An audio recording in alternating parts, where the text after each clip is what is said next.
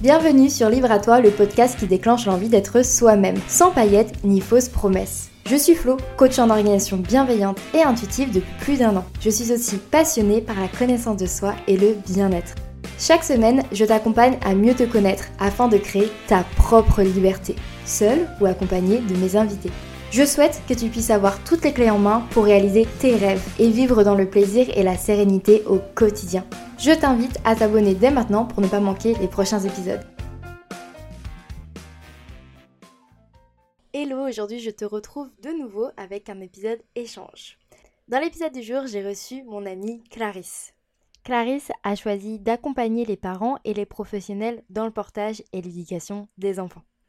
Et dans cet épisode, on lui a posé pas mal de questions.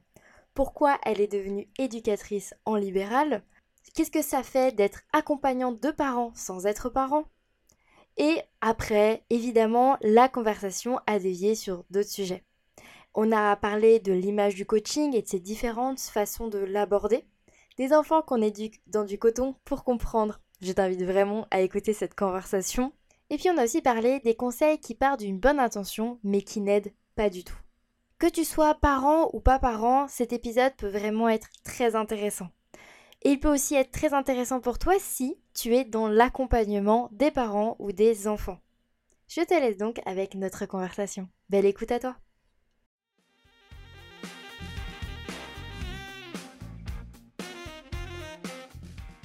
Les inscriptions pour la nouvelle session de la Colo de l'Orga sont ouvertes. Pour rappel, la Colo de l'Orga, c'est 5 ateliers de groupe en live qui durent 2 heures. Mais ce n'est pas tout. C'est également la totalité de 10 cahiers de vacances, un qu'on remplit ensemble pendant l'atelier et un autre que tu as en bonus la semaine où il n'y a pas d'atelier. Et pour profiter pleinement de mes conseils, de la force du groupe et puis surtout de la motivation que tout ça va engendrer, on a aussi un groupe WhatsApp où on peut échanger tous les jours ensemble. Et donc chaque semaine, que ce soit en atelier ou en autonomie, on aborde des sujets qui sont pour moi essentiels pour pouvoir apprendre à mieux te connaître, te challenger et surtout kiffer ton organisation. Alors si toi aussi tu as envie de voyager pour créer ton organisation qui te convient vraiment, n'hésite pas à aller lire toutes les informations concernant la colo de l'orga grâce au lien dans les notes de l'épisode. Pour cette nouvelle session, on commence mi-septembre et les places sont limitées. Alors si tu as envie de retrouver de la clarté, de la sérénité et surtout du plaisir dans ton organisation au quotidien, n'hésite surtout pas à réserver ta place dès maintenant.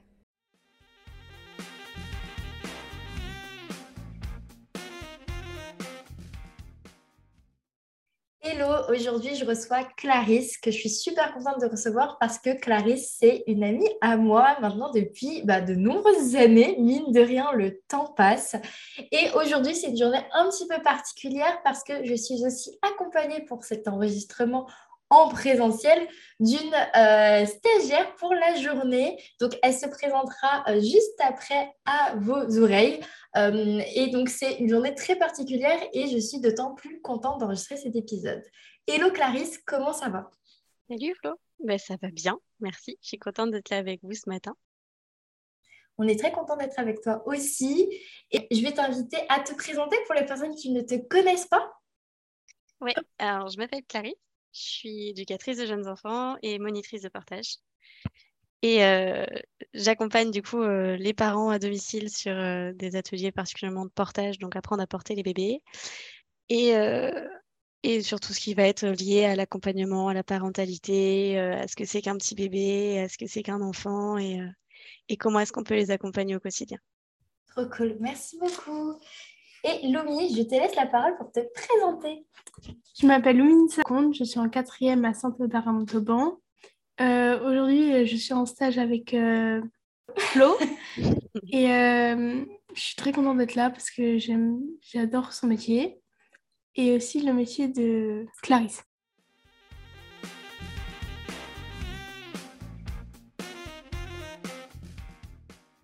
Alors, pour commencer, c'est Louni qui a une question à poser à Clarisse. Euh, on t'écoute. Pourquoi as-tu décidé de faire ce métier? Alors, j'ai décidé de faire le métier d'éducatrice parce que il y a tout un univers de l'enfance qui est, qui est pour moi passionnant. C'est tout ce qui se passe dans les premières années de vie de bébé. Il se passe un milliard de choses et on peut, en tant qu'adulte, les accompagner d'un milliard de façons différentes. Et, et du coup, je me suis intéressée à ce que c'est qu'un petit enfant, à ce que c'est que de, que de devenir parent, à ce que c'est que tout ça. Et donc, j'ai commencé à bosser classiquement en crèche avec des enfants, avec des parents. Et euh, petit à petit, j'avais envie d'autre chose. Et le libéral s'est ouvert à moi il y a deux ans, en avril 2021. Et donc, ça m'a permis d'aller de, voir autre chose dans la parentalité et d'aller accompagner les parents différemment. Donc là, pour l'instant, j'interviens à domicile, très souvent avec des parents avec juste une seule famille, dans une petite bulle où on peut parler de, de, tout ce qui fait euh, la petite enfance et, euh, et, et le fait d'être parent. Concrètement, euh, comment se passe ton métier? Alors concrètement, aujourd'hui, j'interviens à domicile. Donc c'est des parents qui viennent me voir ou qui m'appellent pour me dire euh, on aurait envie de, d'en savoir plus sur euh, comment est-ce qu'on peut porter notre bébé, donc dans les bras ou avec une écharpe de portage ou avec un porte-bébé ou avec ce genre de choses. Et je viens chez eux avec une très grosse valise avec plein d'outils dedans. Et on parle pendant 2 heures, 2h30 de ce que c'est qu'un petit bébé, de ce qui se passe dans sa tête, de ce qui se passe dans son corps et euh, de comment on peut faire pour euh, le prendre dans les bras, pour le mettre dans les écharpes et pour euh, tout ce qui va avec. Donc pour le rassurer, pour l'accompagner, pour tout ce qui va être du quotidien et, et ce genre de choses. Je ne sais pas si j'ai répondu à ta question. si. C'est trop cool euh, tout ce que tu partages parce qu'en fait, euh, on entend ta passion euh, dans, ce, que tu, ce que tu dis. je pas que tu dis dans, la tête d'un petit enfant, tu vois, on sent vraiment mm. que, que ça te passionne et que ça va au-delà justement du portage, qu'il y a vraiment tout ce rapport autour de la parentalité mm. qui te plaît. Sur ton compte Instagram, tu parles en fait principalement finalement de parentalité et de ce qui se passe dans la tête d'un enfant. Et c'est vraiment ce que j'ai toujours apprécié dans ta façon de parler des enfants, c'est que tu euh, tu vas pas t'arrêter euh, au fait de leur âge, en fait, juste de dire à tel âge, c'est comme ça, c'est que tu vas vraiment chercher à expliquer ce qui se passe dans leur cerveau à ce moment-là et aussi émotionnellement ce qu'il se passe, en fait. Donc ça, c'est c'est super intéressant parce que ça permet de comprendre et comme tu le dis justement, de se mettre à la hauteur, à la hauteur des yeux d'un enfant. Voilà. Ouais, c'est ce que j'allais dire, c'est une phrase que j'aime beaucoup et c'est un petit peu se mettre dans les baskets de l'enfant en fait. C'est un enfant, c'est pas juste un adulte en miniature. Il va se passer une, un milliard de choses dans sa tête. Et quand on sait un petit peu mieux ce qui peut se passer dans sa tête ou ce qui peut se passer dans son corps, ça nous fait prendre un peu de recul sur notre vie d'adulte et, euh, et, comprendre beaucoup mieux ce qui, peut, ce qui peut être compliqué pour lui ou comment est-ce qu'on peut l'accompagner. Donc le fait de prendre un peu de recul et de se mettre à hauteur de ses yeux et de se dire qu'est-ce qui peut se passer pour lui à ce moment-là, c'est pour moi une des grandes clés pour pouvoir l'accompagner sereinement et être un peu plus tranquille aussi dans notre vie d'adulte et de parent. Je me rappelle d'une conversation euh, très intéressante qu'on avait eue ensemble il y a mhm. maintenant super longtemps. je trouve que ça date vraiment. C'est quand tu m'avais dit qu'un enfant euh, de moins de, je sais plus, de 6 ans, je crois, ne peut pas faire de caprice ou quelque chose comme ça. Et là, je m'étais dit, ah ouais, en fait, il y a tellement de choses qu'on ne sait pas et, que, et qui, qui, sont véhiculées comme fausses bonnes informations. Euh, comment débunker certains faux bons conseils qu'on a tendance à donner sur la petite enfance? Alors, il y a un truc avec les conseils un truc déjà avant de répondre à ta question que je vais donner en général. Si tu as un parent dans ton entourage ou quelqu'un qui va devenir parent ou que tu croises un parent dans la rue ou quelles que soient les circonstances, s'il ne t'a pas demandé explicitement un conseil ou ton avis, ne lui donne pas. Parce que un parent, quand il devient parent, va recevoir un milliard de conseils. Que ça va être du corps médical, de ses proches, de sa famille moins proche ou des inconnus dans la rue, il va en recevoir des millions. Et comme il y a une tonne de façons d'être parent, il y a aussi une tonne de conseils différents. Donc dans tous ces conseils, il y a de très fortes probabilités qu'ils reçoivent deux conseils complètement contradictoires à deux moments de la même journée. Donc dans la tête d'un parent à ce moment-là, ça peut être un enfer. Donc si un parent ne te demande pas un avis ou un conseil, laisse-le gérer. Laisse-le faire comme il entend. Un conseil qu'on peut donner aux parents, c'est de se faire confiance parce que chaque enfant va être différent. chaque bébé va être différent, chaque parent va être différent. On fait tous avec notre bagage de ce qu'on est, de ce qu'on a été, de nos valeurs, de nos pensées, de tout ça. Donc de toute façon, il n'y aura pas de conseil général qui va faire que ça va fonctionner. Il n'y a pas un grand guide de la parentalité qui fait que si tu fais ça, ça et puis ça et après ça, ça fonctionnera correctement, tu auras le bébé parfait, tu seras le parent parfait. Ça, ça ne marche pas. Et toutes les personnes qui essayeront de te vendre la méthode parfaite, ça ne fonctionnera pas. C'est pas possible.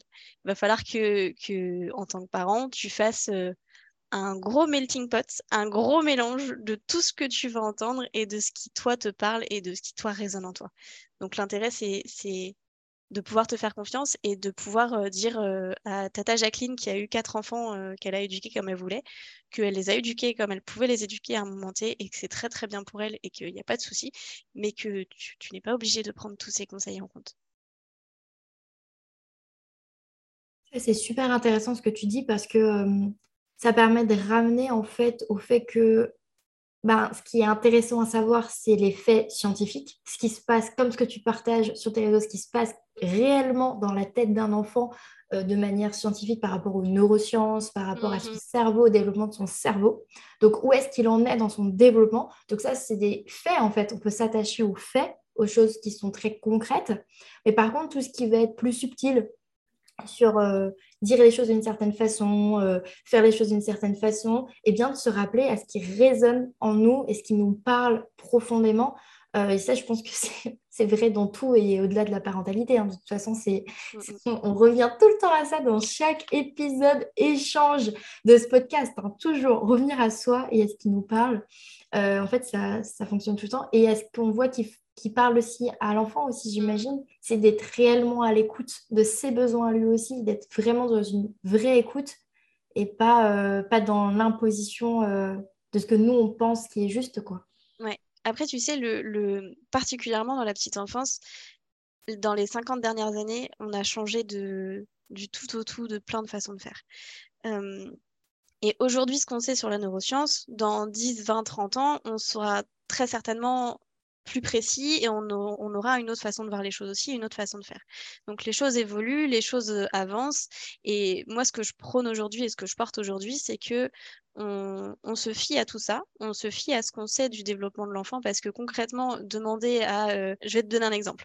On t'extirpe de ta situation, on te met dans une euh, contrée lointaine dont tu ne connais ni la langue, ni les, pratiques culturelles, ni les façons de d'engager les, liens avec les autres, ce genre de choses, on te met là-dedans et on te dit débrouille-toi. Ben, ça va être vachement compliqué pour toi parce que tu auras perdu tous tes repères et tu, vas réapprendre à refaire différemment. Un tout petit, c'est un peu ça. Donc du coup, l'idée, c'est de savoir ce qui se passe dans sa tête et dans son corps, de là où il en est, ce qu'il est capable de faire, ce qu'il est capable d'entendre et de comprendre, et nous d'ajuster notre position d'adulte pour essayer de faciliter un petit peu le, la suite pour que lui, il arrive tranquillement à construire sereinement ses bases. Euh, pourquoi je te parlais de ça? Je t'ai demandé, euh, je suis tellement en fond dans ce que tu dis que j'oublie ce que j'ai dit. mais, euh, mais en vrai, juste avant, c'était sur le fait de se fier aux faits. Du coup, tu as les deux. Tu as les faits, donc, un enfant de deux ans, il n'est pas capable de gérer ses émotions, c'est un fait. Son cerveau n'est pas encore en capacité de le faire. C'est, du point de vue de la science et biologique, c'est normal.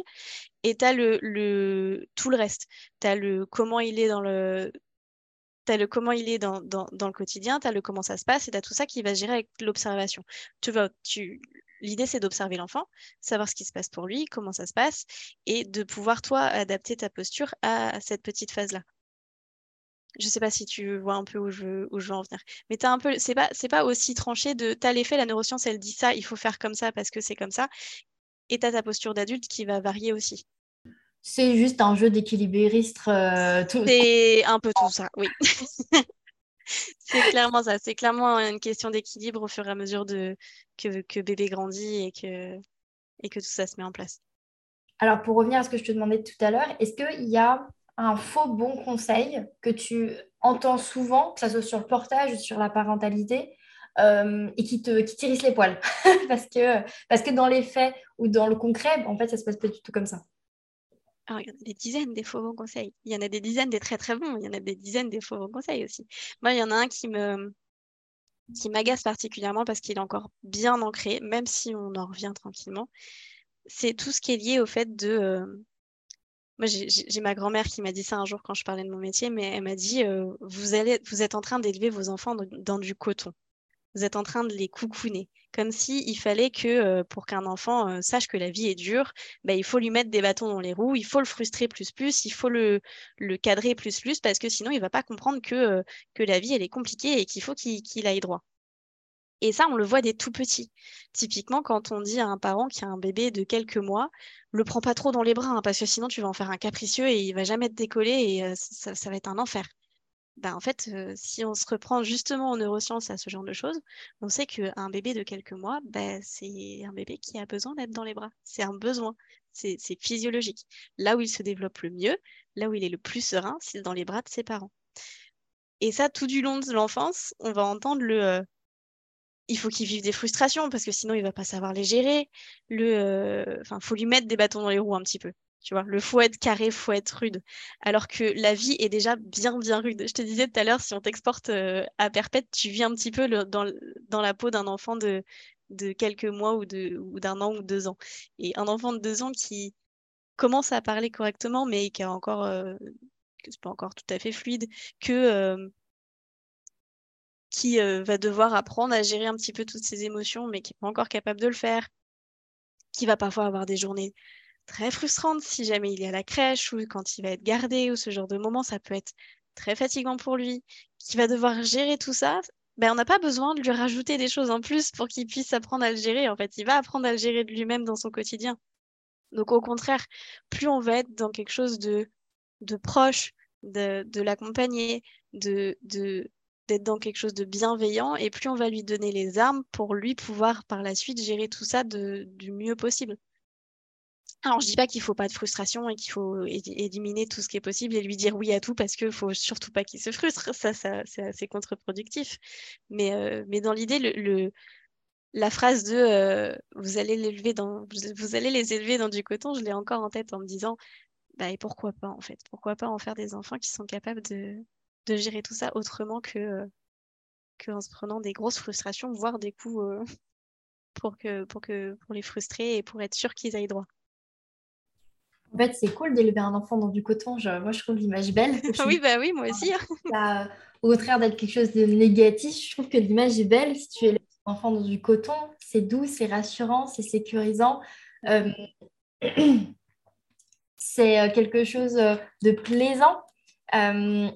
Et tout autant pour l'enfant que pour le parent. Autant être entouré quand on est dans sa parenté, c'est déjà tellement dur, comme tu le disais, par rapport à tous les gens qu'on a autour de nous, que ce soit le jugement ou tous les conseils non sollicités qu'on reçoit à longueur de journée, enfin, je dis on, mais en fait, je ne suis pas concernée, hein.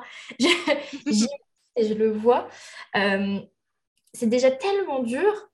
Pourquoi en plus s'entourer de picots, tu vois? Mm. Finalement, tu vois, à contrario que le coton, moi, j'y vois bien l'image finalement de bah, d'être en fait entouré de pics autour de soi et qu'en fait, si on bouge un petit peu trop, on sort du cadre et ben on, se fait attaquer, quoi. Mm dernièrement, j'ai fait un live avec euh, une, une collègue maintenant et, et, on a parlé de, de notre rôle en tant qu'éduque et en tant qu'accompagnant à la parentalité et on en est venu à cette image du gros plaid.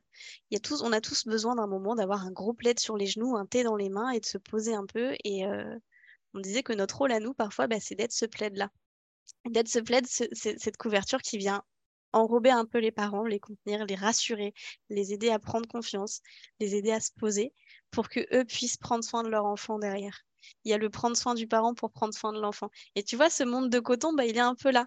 Le fait de prendre soin les uns des autres plutôt que d'aller dans du, dans du répressif en permanence.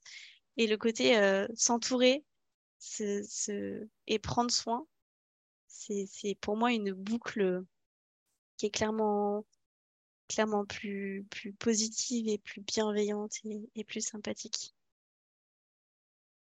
Puis si tu sais que tu peux venir te réfugier dans le coton ou autour de ton plaid, c'est bien plus simple d'encaisser les coups de la vie en mm. fait. par exemple, par rapport à cette personne qui disait oui, mais euh, si, euh, si tu n'es jamais frustré, si tu ne sais pas que la vie est dure, ben, tu vas, comment tu vas faire pour, euh, quand la vie arrivera à être dure. en fait, quand la vie, elle est dure, bah, de toute façon, il faut faire avec.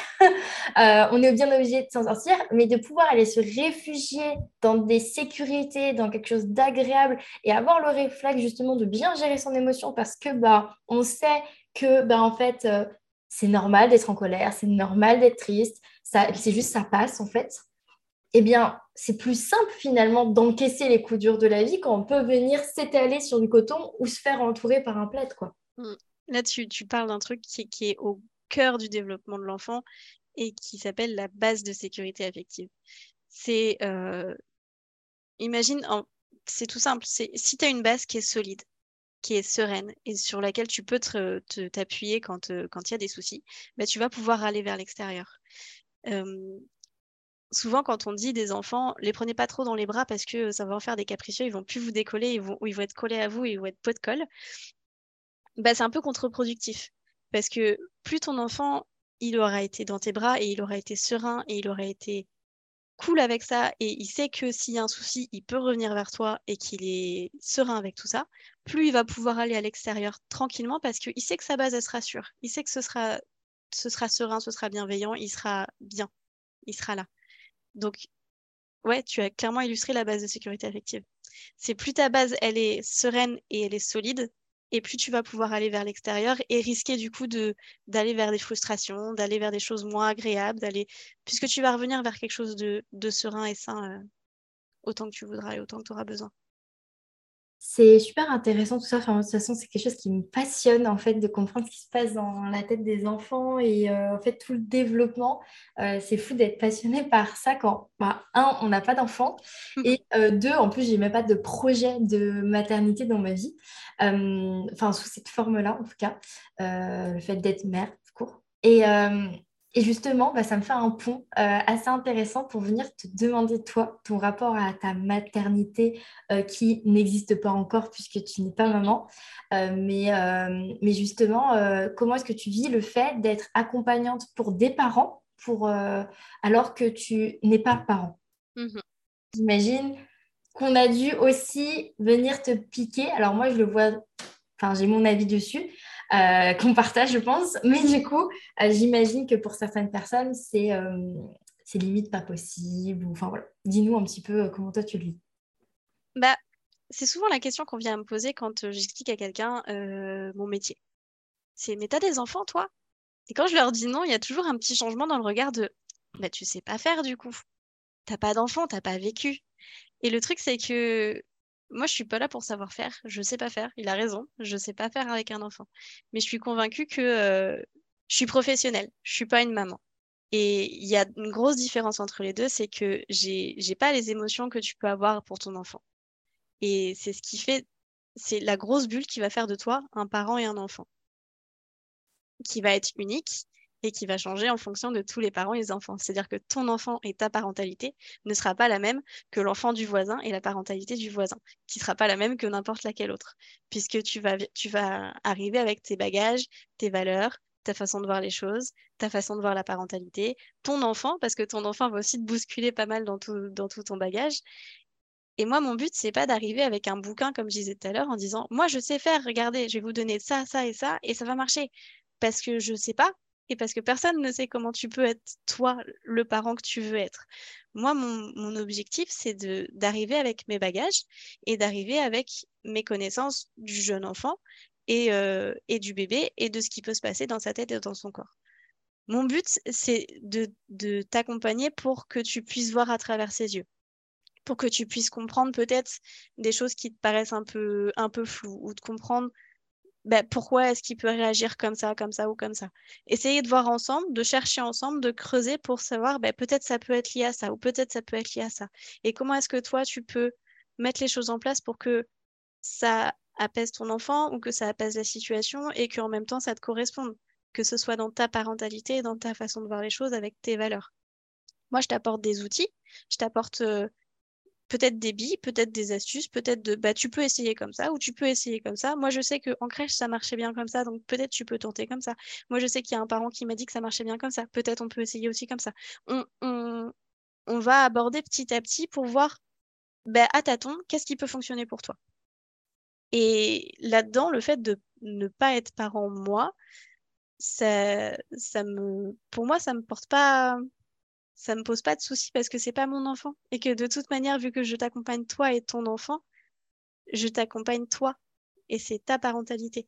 Et même si j'avais un enfant, moi, je ne t'accompagnerais pas en te disant, moi, j'ai fait comme ça, tu peux faire comme ça, ça marchera, parce que c'est mon enfant et ma parentalité. Donc, c'est deux choses qui, pour moi, sont complètement différentes.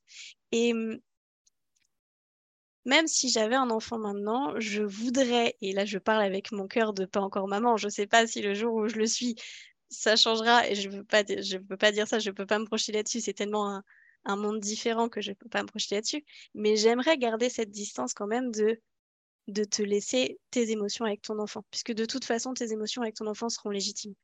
Et que je ne suis pas là pour te dire, non, moi je l'ai vécu comme ça quand même, donc euh, peut-être que c'est différent, tu vois? Alors moi, je vois totalement parce qu'au final, dans mon métier, quand tu accompagnes en coaching, là, quand tu parles, limite, on pourrait penser que tu es même coach. En fait, dans ta manière d'accompagner les gens, il y a quelque chose de similaire. Je ne dis pas que c'est le cas, simplement qu'il y a quelque chose de similaire dans ma façon, moi, d'aborder le coaching. Bien évidemment, tout le monde ne voit pas le coaching de la même manière. Euh, mais du coup, euh, ça me parle parce que justement, quand moi je suis en séance de coaching, je ne viens pas avec mon expérience et dire moi je fais ci, moi je fais ça. Euh, parce qu'en fait, c'est pas comme ça que ça marche pour accompagner quelqu'un. C'est vraiment partir de cette personne-là. Donc tu le dis justement, c'est garder cette distance. Et c'est super intéressant. À la limite, j'ai envie qu'on réenregistre un épisode de podcast dans plusieurs années, euh, quand tu auras eu euh, des enfants, un enfant. c'est à se dire, est-ce qu'aujourd'hui, c'est toujours possible de garder cette distance? Et je pense qu'en fait, elle est possible à partir du moment où, comme tu l'as dit très justement, tu es professionnel. En fait, à partir du moment où tu mets ta casquette de professionnel, la distance euh, ne peut que être là. Et c'est pareil pour moi quand j'accompagne quelqu'un qui partage euh, peut-être exactement les mêmes problématiques que j'ai déjà vécues euh, dans mon passé, dans l'organisation, dans la connaissance de soi, dans, dans la fatigue ou peu importe. Parce qu'en fait, même si on peut tout simplement dire, eh bien, je connais cette expérience, je l'ai vue, je l'ai vécue, peu importe, eh bien, ce n'est toujours pas quand même la même expérience. Et garder cette distance et pour, pouvoir se concentrer sur la personne eh bien, qu'on aide, c'est hyper important. Donc, euh, c'est hyper juste finalement ce que tu dis. Et, je pense que les personnes qui accompagnent les parents alors qu'elles ne sont pas parents ont peut-être justement euh, cette notion de, distance qui est, euh, qui peut être totalement différente que quand finalement tu as déjà des enfants. Je pense que c'est surtout très différent dans la manière d'être et dans la manière d'accompagner. Moi, je sais que je suis énormément dans l'écoute et dans le je prends ce que tu me donnes et ce que tu vis et je vais jamais remettre en question ce que tu vis et ce que tu ressens parce que de toute façon, c'est ton ressenti, c'est ta façon de le vivre. Et des personnes qui ont eu des enfants sont totalement là-dedans aussi, il hein, n'y a pas de souci. Moi, je sais que je, me nourris aussi de leur expérience et de leur façon de voir les choses. En gros, dans les ateliers, quand j'arrive, on discute. On discute beaucoup. Et je suis là euh, pour entendre, pour écouter, pour recevoir. Et, euh, et je vais pas être jugeant de. Enfin, je, je, suis là, pas là pour juger si c'est légitime ou pas. Tout ce que la personne ressent, c'est légitime.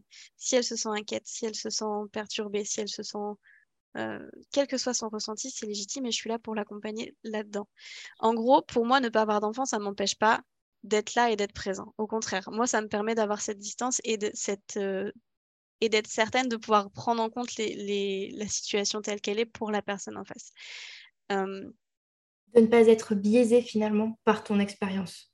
Ouais, oui. Et là, j'ai envie de dire aussi, enfin, moi, quand on parle de parentalité dans petits enfants, moi, je me dis toujours, j'ai été petite, j'étais jeune enfant. Donc, mine de rien, on est tous biaisés dans, on est tous biaisés. dans tous les cas par notre petite enfance. Oui.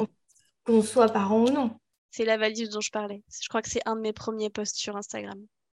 Quand on arrive à être parent, c'est intéressant de se poser sur notre valise et de se dire quel est l'enfant que j'ai été, quels parents j'ai eu, qu'est-ce que je veux reproduire ou pas, comment, comment je me sens avec ça? Est-ce qu'il y a des choses à régler là-dessus ou pas, et quelle est mon histoire?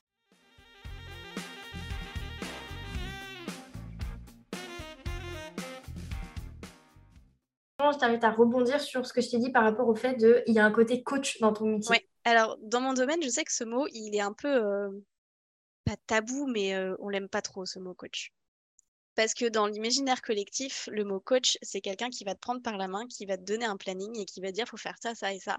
Et ça va bien marcher et ça va être cool. Euh, dans notre univers, on parle surtout d'accompagnement parce que euh, on arrive avec plein d'outils, on se pose, on discute et on va poser les outils quand il y a besoin qu'ils soient posés et euh, ça peut prendre, ça peut pas prendre. Et on accompagne dans ce sens-là pas à pas. C'est un petit peu la différence que je vois. Même si coach, je sais que tu le vois complètement différemment. Mais dans l'imaginaire collectif, un coach, tu vois, c'est le coach sportif qui te donne un programme et qui te dit, euh, tu vas voir, les résultats, ils vont être trop bien à la fin parce que si tu suis mon programme. Et du coup, nous, on parle plus d'accompagnement et on, se nomme des accompagnants à la parentalité, dans le sens où on est plus dans une posture d'écoute et de je prends, je reçois et je, je et partir dans un échange différent. Mais je, sais très bien que tu le vois pas comme ça, le mot coach.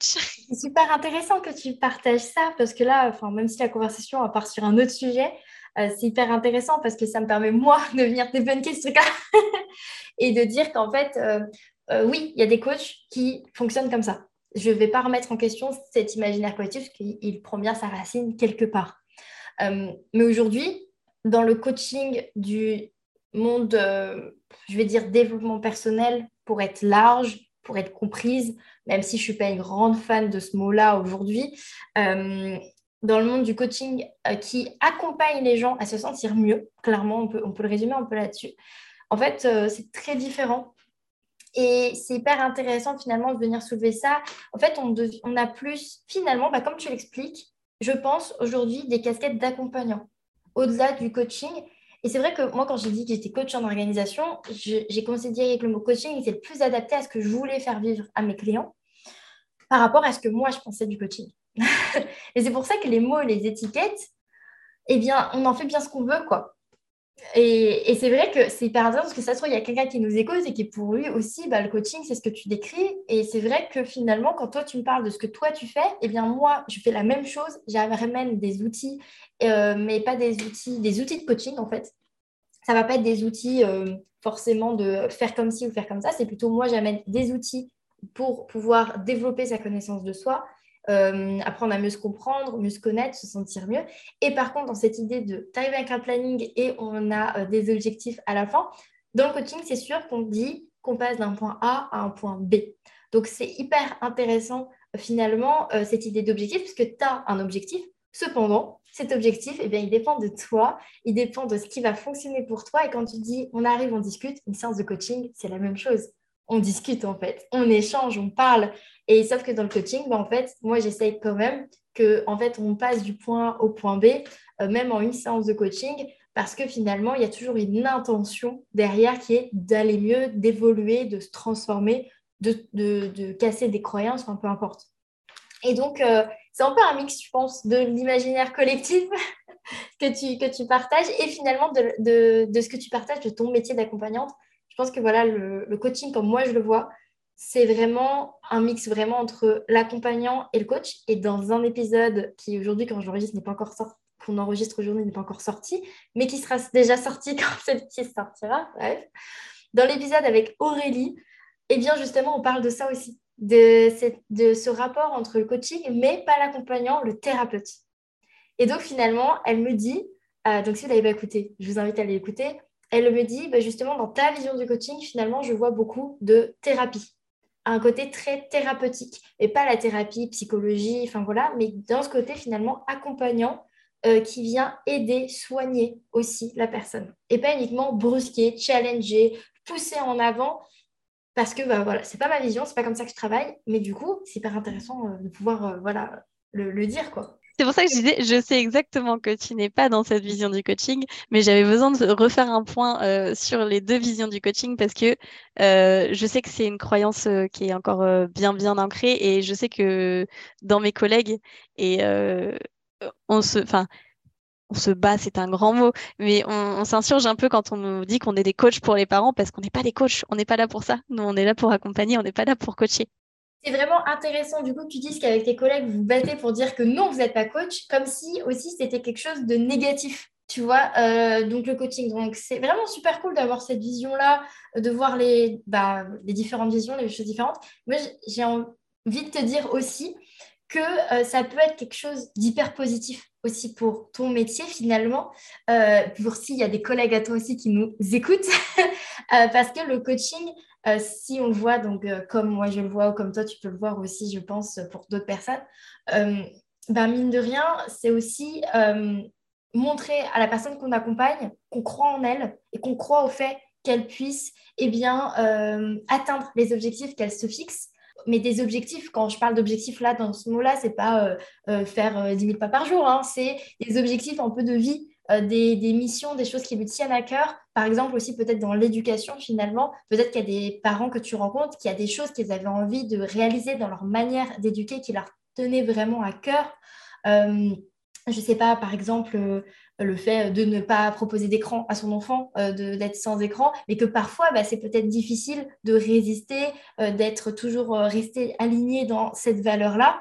par rapport bah, à notre société et, et parfois bah, peut-être parce que c'est bah, simplement plus, plus simple de proposer ça que de faire un jeu enfin voilà par fatigue par manque par manque parfois de motivation pour garder cette ligne et finalement quand on met cette casquette de coach on vient motiver, on vient booster, sans pousser, euh, sans être dans le je force, hein, sans être dans le forcing, mais montrer en fait à, son, à, la personne qu'on accompagne euh, bien euh, que en fait c'est possible et qu'elle a toutes les ressources en elle pour y arriver. Voilà, j'ai trouvé un exemple un peu à l'arrache, hein, mais, mais, du coup je trouve ça intéressant aussi de montrer que finalement la casquette de coach, elle a un côté, j'espère, peut-être plus positive si on travaille un peu sur cette, sur cette, sur cette image après, au quotidien, on travaille pas forcément. Enfin, moi, je sais que je travaille pas forcément de cette manière-là. Tu vois, je devenir parent, c'est un tellement grand bouleversement que tes valeurs de base, elles vont bouger très fort.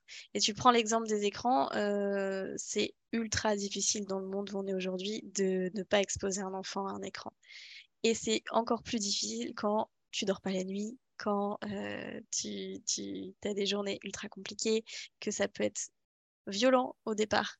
Ça peut très très bien se passer, ça peut être génial et merveilleux, et il y a des moments où ça peut être violent de se retrouver face, euh, face à tous ces changements, face à tous ces bouleversements, et, nos valeurs peuvent, être amenées à bouger, et on peut être amené à accompagner différemment. Tu vois, moi, la casquette accompagnante me va plus facilement que la casquette coach. Parce que je suis pas là pour euh, dire si, regarde, tu vas pouvoir le faire. Euh, je suis là pour accompagner, pour entendre que c'est difficile et pour dire qu'est-ce qu'on peut faire ensemble pour que ce soit OK. Est-ce qu'on peut faire un entre-deux Est-ce qu'on peut faire un, un, un, OK, un écran, mais quand, quel écran, à quel moment et comment c'est amené? Est-ce qu'on peut ajuster ensemble? Est-ce qu'on peut bidouiller pour que ça aille pour vous deux et pour que ce soit OK? Tu vois? Eh bien, c'est ça en fait, montrer que c'est possible pour mais du coup, en étant dans l'écoute. Finalement, on se rejoint totalement. Oui, oui, bah oui. C'est juste. Euh, c'est hyper percutant et ça me parle beaucoup. Et je trouve ça super intéressant que tu le formules comme ça pour montrer justement, euh, en fait, comment les deux mondes peuvent se, comment les deux mondes peuvent se lier en fait. Et, euh, et ça, c'est super cool. Et là, finalement, moi, je me dis, ah ben, avec l'épisode avec Aurélie, je me dis bah, peut-être que j'ai une petite casquette de, de thérapeute. T'es pas si loin. Hein et j'ai vraiment une casquette d'accompagnante. Donc peut-être que dans six mois, je vais changer totalement de titre et je vais m'appeler autrement. Euh, parce que finalement, c'est que des étiquettes qu'on se pose aussi euh, pour être aligné avec nous, ce qu'on ressent, ce qu'on a envie de faire vivre aux personnes qu'on accompagne et euh, avec lesquelles on se sent confortable et à l'aise. Hein. Finalement, c'est ça aussi, c'est là où nous, notre zone de coton à nous, en fait, là où on mm-hmm. se sent en sécurité et bien dans ce qu'on peut proposer. Merci Clarisse pour tout ce que tu as pu partager dans cet épisode. je pense qu'il y a vraiment des, petits moments pépites qui pourront aider eh bien, les personnes qui sont de côté, que ce soit finalement, j'ai l'impression que cet épisode, eh bien, il est euh, tout autant pour les personnes comme toi qui partagent le même métier que toi, qui accompagnent les parents, que pour les parents. Vraiment, j'ai cette sensation-là. Avant euh, d'arriver sur la conclusion de l'épisode, je vais me tourner vers lui. Je vais lui demander si elle a des questions à te poser après tout ça. Non euh, Oui, j'ai bien aimé le. Je sais pas. Ok. Avant de te poser la question signature du podcast et euh, quel message tu as envie de partager aux personnes qui nous écoutent, est-ce que tu as des actualités à nous partager et où est-ce qu'on peut te retrouver si on a envie de découvrir ce que tu fais? Alors, pour me retrouver, ça se passe sur Instagram. Je poste euh, du contenu parentalité, du, du, contenu portage et, et, tout ce qui peut toucher aux parents et aux petits bébés. donc sur kinaya.ct. Pour tout ce que je propose, ça va plutôt être sur mon site internet, kinaya.fr, classique. Et euh, pour mes actualités, en ce moment, je me tourne sur euh, la formation professionnelle et sur l'accompagnement des structures euh, pour le portage des enfants. Donc, on revient au cœur de nos pratiques pour parler portage dans les bras, portage avec des outils pour soulager nos bras, surtout quand on en a pas mal à, porter dans la journée et que nos bras ne sont jamais libres. Et, tout ce qui est portage psychique, donc portage, comment porter un bébé sans l'avoir dans les bras. Donc l'environnement de, de, petits bébés et des enfants plus grands. Oui, parce qu'au final, on n'a pas trop parlé de portage. On est parti sur la parentalité, l'éducation. Euh, mais du coup, c'est l'occasion de faire un deuxième épisode avec toi, Clarisse. C'est tout, c'est la bonne excuse. ça marche. De réécouter Clarisse parler uniquement du portage, des bienfaits du portage. Ça peut être hyper intéressant sur un épisode peut-être un peu plus court. On parlerait que de ça. Euh, n'hésitez pas à me le faire savoir euh, sur Instagram. Et juste parce qu'on n'en a pas parlé et j'ai trop envie de t'entendre le dire, pourquoi Kinaya? Alors, Kinaya, ça vient de nuage dans un dialecte péruvien.